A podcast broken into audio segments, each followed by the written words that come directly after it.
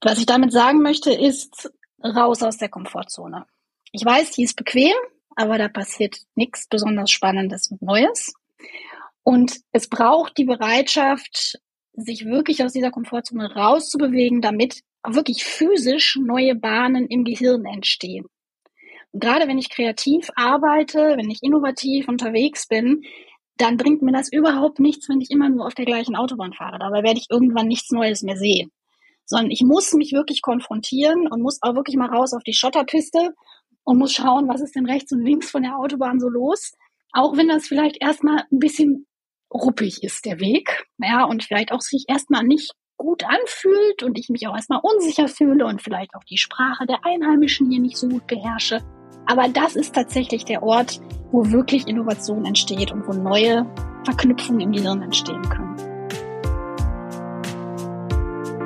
Herzlich willkommen bei Drei Seiten. Ich bin Stefan Graf und ich spreche in diesem Podcast mit vielen interessanten Menschen über ihre Erfahrungen, Tipps, Tricks und Erkenntnisse aus ihrem Leben. Diese Erfahrungswerte verpackt jeder Gast in drei Weisheiten und stellt sich hier vor. Heute mit der Brandstifterin Konstanze Wolf.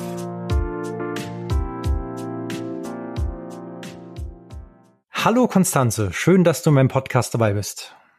Hallo Stefan, schön, dass du mich eingeladen hast. Jetzt hast du in deinem LinkedIn-Profil Brandstifterin stehen. Erzähl doch mal, was genau machst du? Wer bist du und was machst du? Also ich bin Konstanze Wolf, ich bin seit über 23 Jahren selbstständig tätig und zwar im weitesten Sinne in der Unternehmenskommunikation. Das heißt, ich mache alles, was mit Kommunikation in Wort und Schrift zu tun hat. Und das erstreckt sich von der schlichten Textarbeit, also von dem Erstellen von Texten für die verschiedensten Kanäle und Medien, über die Beratung in Kommunikationsfragen, ähm, über die Social Media Arbeit, ähm, sowohl operativ als auch beratend und lehrend und eben als Trainerin bin ich ganz, ganz viel unterwegs. Das heißt, ich gebe dieses Wissen auch weiter, entweder in Workshops, in Seminaren oder auch in Büchern, die ich zu dem Thema geschrieben habe. Wenn du von Kommunikation sprichst, dann denke ich automatisch unter anderem auch direkt an Thema KI, ChatGPT. Du schreibst Texte, ChatGPT kann das auch. Wie hat sich deine Berufswelt verändert, seit OpenAI damit so an die Öffentlichkeit gegangen ist? Bis jetzt noch wenig. Ich habe da aber natürlich einen sehr aufmerksamen Blick drauf und ich bin mir klar, dass ähm, Systeme wie ChatGPT mein Berufsfeld sehr, sehr stark verändern werden. Und ich glaube, dass gerade im Textbereich es eine immer größere Schere geben wird zwischen Standardtexten, Gebrauchstexten, die tatsächlich auch von einer KI erstellt werden können, und sehr individuellen Texten, für die es immer noch Menschen braucht, die gebrieft werden oder die recherchieren und die entsprechende Texte erstellen. Das heißt, ich achte seit November letzten Jahres sehr, sehr genau darauf, bei allen Aufträgen, die ich mache, wird das künftig eine KI tun können oder nicht? Und fokussiere mich sehr, sehr stark auf die Jobs, von denen ich glaube, dass das nicht der Fall sein wird. Kannst du ein bisschen genauer erklären, was du glaubst, was nicht von der KI ersetzt wird? Also man, es gibt, es gibt so diese Meinung, gute Texter werden nicht ersetzt, weil die schreiben wirklich menschliche gute Texte und schlechte Texte werden einfach ersetzt durch die KI. Du sprichst jetzt von bestimmten Art von Texten. Kannst du da mal sagen, was du damit meinst? Also ich mache mal zwei Beispiele für diese, was ich gerade als Gebrauchstexte und individualisierte Texte bezeichnet habe. Also Gebrauchstexte sind zum Beispiel ein Unternehmen, das regelmäßig Blog-Content braucht, der sich immer um ein bestimmtes Thema dreht. Also wir bieten eine bestimmte Softwarelösung an für verschiedene Branchen und wir betreiben einen Blog, in dem wir einmal die Woche einen Artikel schreiben, in dem wir unsere Softwarelösung aus verschiedenen Perspektiven angehen und das Thema auch immer wieder aus Perspektiven, aus unterschiedlichen Perspektiven erläutern und damit letztlich Suchmaschinenoptimierung machen. Wir versuchen die Leute dazu zu kriegen, dass sie auf unserer Website landen. Solche Texte werden von KIs geschrieben werden, weil da geht es einfach nur darum, die gleiche Geschichte immer wieder neu zu erzählen. Auf der anderen Seite gibt es aber Texte, wie zum Beispiel den Jahresbericht für ein Tumorzentrum, in dem ganz, ganz viele Interviews mit ähm, Ärztinnen und Ärzten geführt werden müssen, in denen das Wissen aus deren Gehirn in einen fachlich hochkomplexen Text umgesetzt werden muss. Und das tatsächlich kann eine KI noch nicht. Eine KI kann ja nur reproduzieren beziehungsweise nach Wahrscheinlichkeiten Worte aneinander rein. Und wenn es darum geht, irgendwelche neue medizinischen Studienergebnisse in Worte zu fassen, dann können die noch gar nicht da sein in der KI, weil diese Studie komplett neu ist. Also alles, was wirklich neue kreative Texte sind, ist durch die KI noch nicht abbildbar. Ganz genau. Also das gilt auch für die Königsdisziplin der Textarbeit, wenn es zum Beispiel um Slogan, Claimentwicklung, Namensentwicklung geht, äh, kreative Headlines. Das klassisch kreative Arbeiten wird tatsächlich im Moment noch nicht durch KIs ersetzbar sein können, Gott sei Dank. Und es braucht natürlich auch immer einen Menschen, der das, was eine KI tut, auch auf fachliche Korrektheit prüft. Weil die KI ja immer nur nach Wahrscheinlichkeiten vorgeht und teilweise Ergebnisse rausspuckt, die fragwürdig sind. Und deswegen braucht es immer noch einen Menschen mit Fachkompetenz, der das, was da hinten rauskommt, auch überhaupt die Korrektheit überprüft. Und wie kamst du zu dem Thema Text? Ich bin von Hause aus äh, Germanistin. Ich habe Germanistik, Psychologie und Pädagogik studiert und habe dann in einem Sportfachverlag als Journalistin gearbeitet. Das heißt, äh, ich komme sozusagen von der anderen Seite des Schreibtisches und habe dann den Verlag verlassen und bin in eine PR-Agentur gewechselt und eben auf die Unternehmenskommunikationsseite gegangen. Das heißt, ich habe eigentlich seit Beginn meiner Berufstätigkeit geschrieben, schon immer. Du hast vorhin gesagt, du hast auch Bücher geschrieben. Hast du nur Fachbücher geschrieben oder auch Romane? Nur Fachbücher. Ich bin, glaube ich, die einzige Germanistin auf der Welt, die keinen unveröffentlichten Roman in der Schublade hat. Also bei dir geht's wirklich um fachliche Texte, fachliche Kommunikation. Ja, definitiv. Sehr gut. Jetzt hatten wir im Eingangsgespräch ja schon mal über das Thema Pause gesprochen und du hast gelacht und hast gesagt, das äh, trifft auf meine erste Weisheit zu. Und da sind wir dann eigentlich auch schon beim Thema des Podcasts. Was ist denn deine erste Weisheit? Meine erste Weisheit heißt, mach immer dann eine Pause, wenn es am allerwenigsten geht. Der Gedanke dahinter ist, also das musste ich sehr schmerzhaft selber am eigenen Leib erfahren, dass wir, wenn wir unter extremem Stress stehen, in eine Situation kommen, dass wir denken, wir müssen jetzt ganz viel arbeiten und noch mehr arbeiten und wir können jetzt keine Pause mehr machen und wir müssen bis Mitternacht arbeiten und um vier Uhr morgens wieder anfangen. Und was da passiert ist, dass unser Gehirn in so einen Stressmodus geht und im Grunde nur noch so in Stammhirn, Stammhirnfunktion unterwegs ist. Angriff oder Flucht, Panik. Wir können überhaupt nicht mehr wirklich klar denken. Und dazu gehört aber eben auch dieses Gefühl, ich kann jetzt keine Pause machen. Ich muss jetzt weitermachen, weil ich muss das hier fertig kriegen. Und ich habe wirklich gelernt, an dieser Stelle dann, auch wenn ich denke, es geht überhaupt nicht, eine Pause zu machen. Das heißt, ich gehe wirklich eine Stunde hier um den See oder mache was anderes oder treffe mich mit Freunden zum Mittagessen. Und nach dieser Stunde bin ich wieder klar im Hirn und kann mich dann an den Schreibtisch setzen und das Chaos, was vor mir liegt, sortieren und in kleine, überschaubare Schritte unterteilen und dann auch wieder das Gefühl haben, das ist zu bewältigen, was hier vor mir ist. Und dann kann ich auch wieder vernünftig arbeiten, während ich vorher in diesem Panikmodus auch nichts Vernünftiges mehr produzieren kann.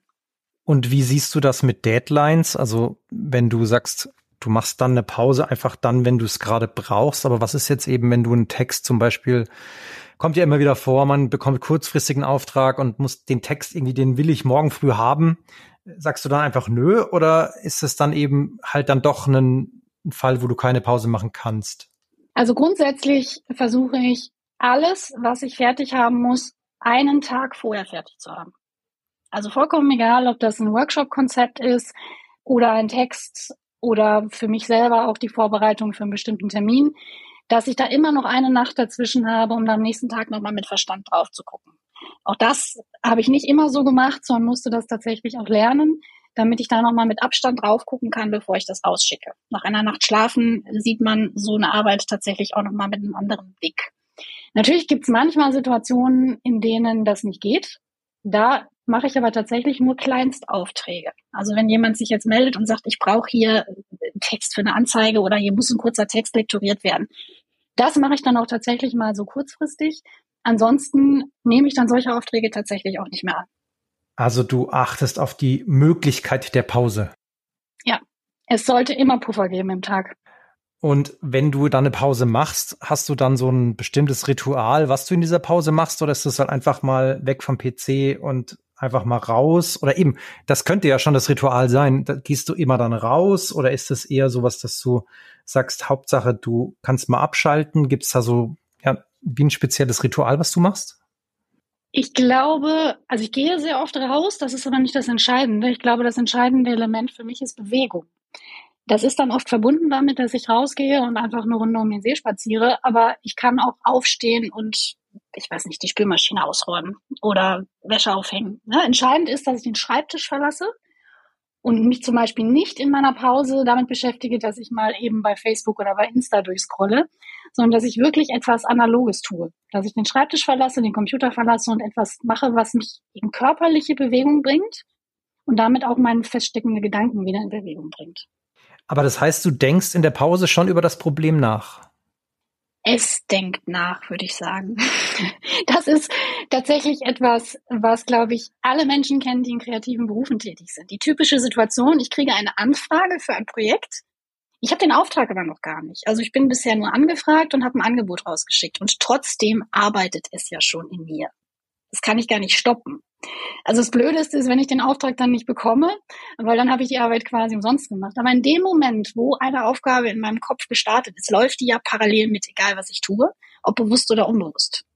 Also das ist zwar ein Weg davon, aber das läuft natürlich mit. Das ist meiner Meinung nach auch der Grund dafür, warum so viele Kreative sagen, sie haben die tollsten Ideen unter der Dusche.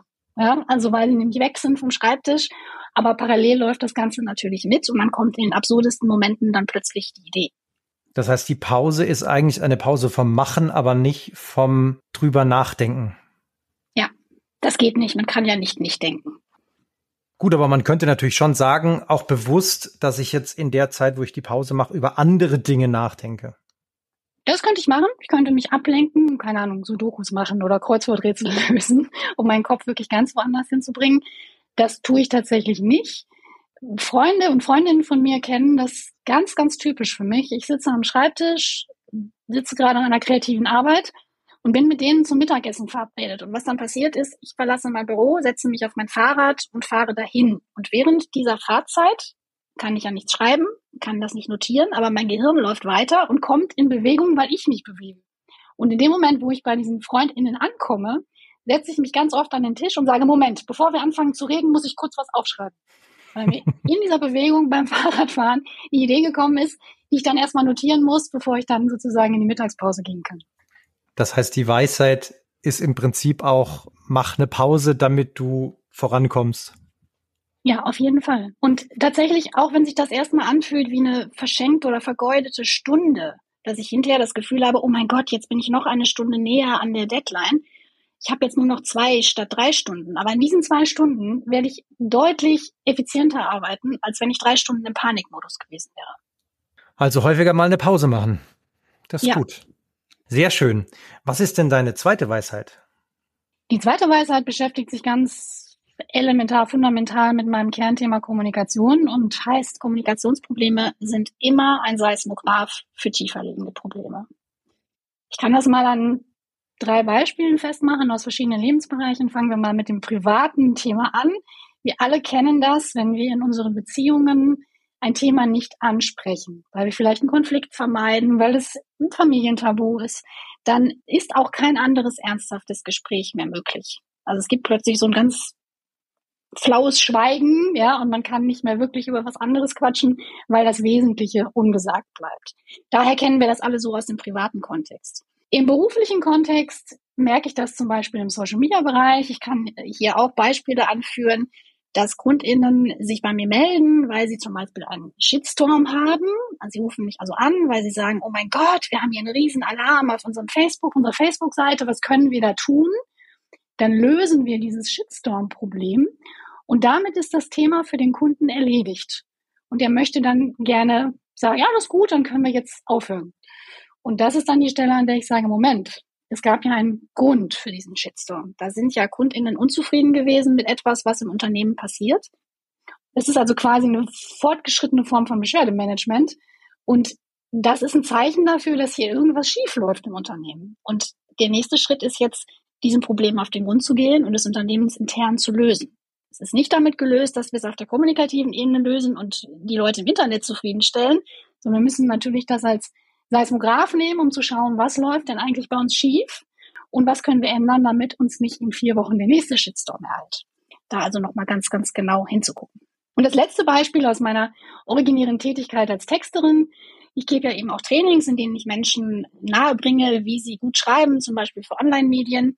Und da zeigt sich das immer dann, wenn ein Text sprachlich, ich sag mal, schwurbelig wird, schwammig, unsauber, wenn man anfängt, unsauber zu formulieren, dann ist das oft kein Problem der Sprache, dass man den Text nochmal umformulieren muss, sondern da zeigt sich, dass jemand nicht gut genug recherchiert hat oder nicht gut genug gebrieft worden ist. Und er schwurbelt rum, weil er nämlich die Fakten gar nicht wirklich kennt. Und das ist ganz, ganz oft ein Indikator, dass ich an meinem Text, wenn der irgendwie unscharf wird, merke, na, okay, da habe ich auch nicht gut genug gearbeitet, da habe ich nicht gut genug recherchiert, ich habe mir nicht genug Informationen geholt und deswegen wird der Text hier so komisch. Hast du da so zwei, drei Identifikationsmerkmale, um das zu erkennen? Bei auf der Textebene, meinst du? Generell, also es geht ja um Kommunikationsprobleme. Du hast ja mehrere Beispiele mhm. gebracht und vielleicht gibt's da so ja so Hauptmerkmale, wo man sagen kann, okay, wenn ich die bei mir feststelle, dann habe ich wirklich ein tiefergehendes Problem. Weil viele wissen es ja vielleicht gar nicht, dass das Problem eigentlich tiefergehend ist.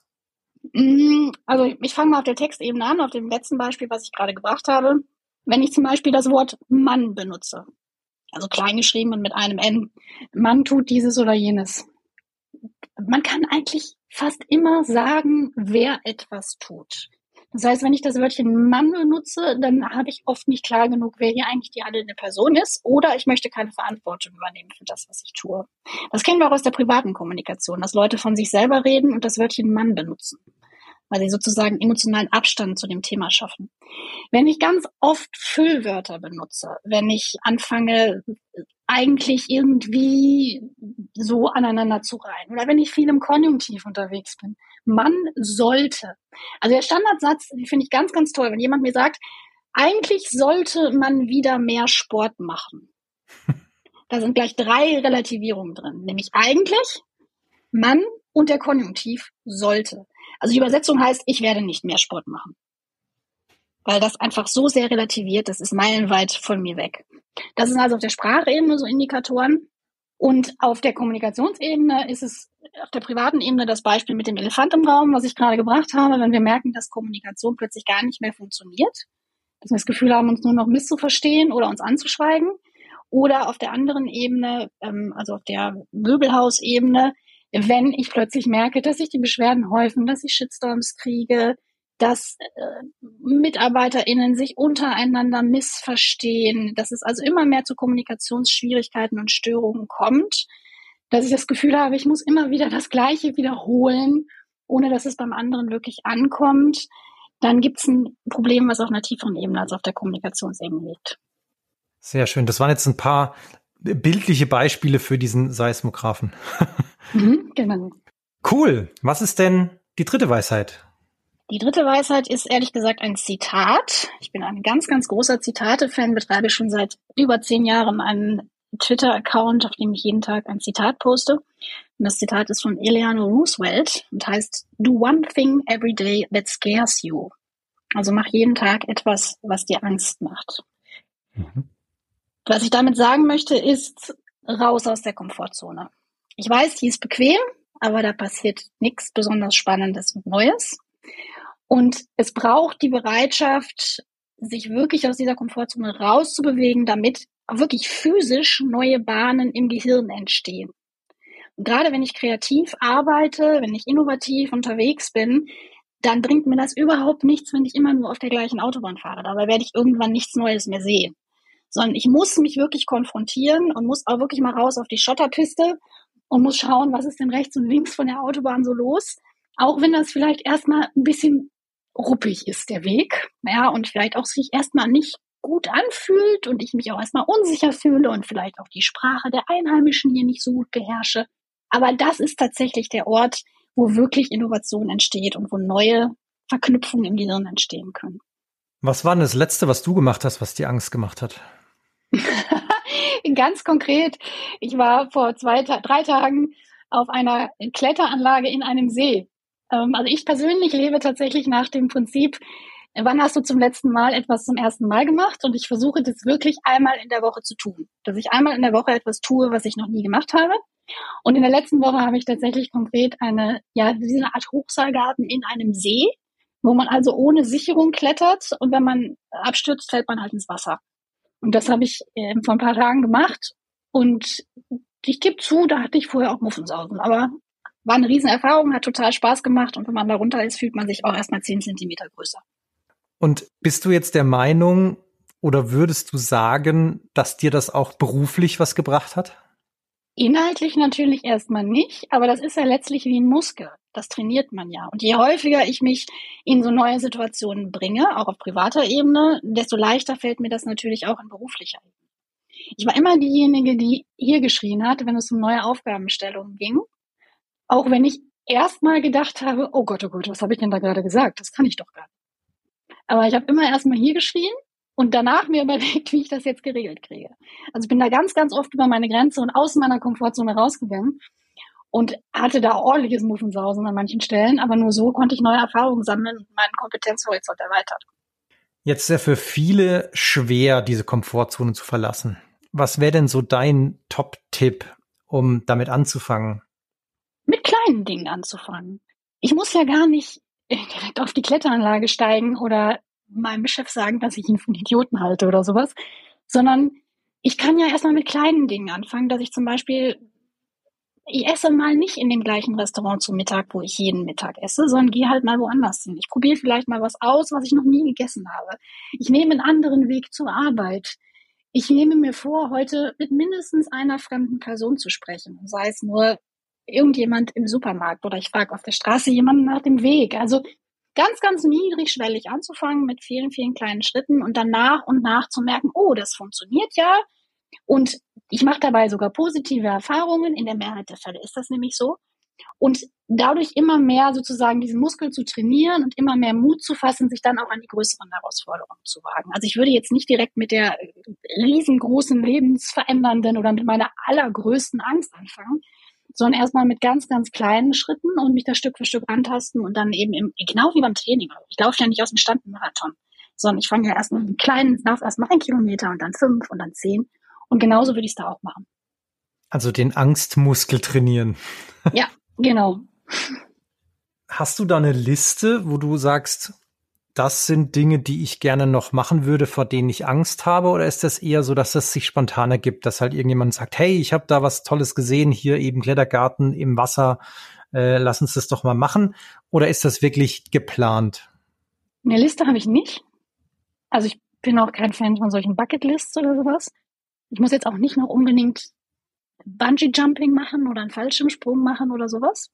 Das ergibt sich tatsächlich eher mehr aus meinem Alltag. Und bei mir ist es wirklich so eine, so eine Reaktion. Also ich erlebe irgendeine Alltagssituation, in der ich merke, oh, jetzt habe ich aber Schiss oder das nötigt mir Respekt ab. Und dann sage ich, dann muss ich da jetzt hin. Also Beispiel, ich habe Höhenangst. Also habe ich mit dem Bouldern angefangen. Also immer wenn ich merke, dass mir irgendwas Angst macht oder, oder mich verunsichert, dann gibt es sofort so eine Reaktion von mir, dann mache ich das jetzt erst recht. Es entsteht eher aus der alltäglichen Situation heraus. Also du stellst dich dann bewusst deiner Angst. Ja, für mich war es eine sehr frühe Entscheidung zu sagen, dass ich mich nicht von meinen Ängsten einschränken lassen will. Ich finde, es gibt so viele Menschen, die sich vor lauter Angst überhaupt nicht mehr bewegen, weil es könnte ja irgendwas schiefgehen. Und äh, das wollte ich nie für mich haben. Deswegen habe ich sehr früh gesagt, ich konfrontiere mich genau mit diesen Themen. Das wären jetzt schöne Schlussworte gewesen, Konfrontation mit der Angst. Aber du hast ja im Eingangsgespräch gesagt, dass du schon ein paar Folgen gehört hast. Das heißt, du weißt jetzt, was jetzt kommt. Was für eine Frage. Und zwar, wenn du in der Zeit zurückreisen würdest oder könntest zu deinem 13-jährigen Ich, was würdest du dir selbst sagen? Ich habe zwei Antworten. Die erste ist die materialistische und ein bisschen humorvolle. Die andere ist die eher tiefgehende. Die erste ist, verkauf die Apple-Aktien nicht. Ich habe ein Jahr bevor das iPhone rausgekommen ist, meine Apple-Aktien verkauft. Das wäre das Erste. Und das andere ist, du bist nicht falsch, du bist nur in der falschen Umgebung.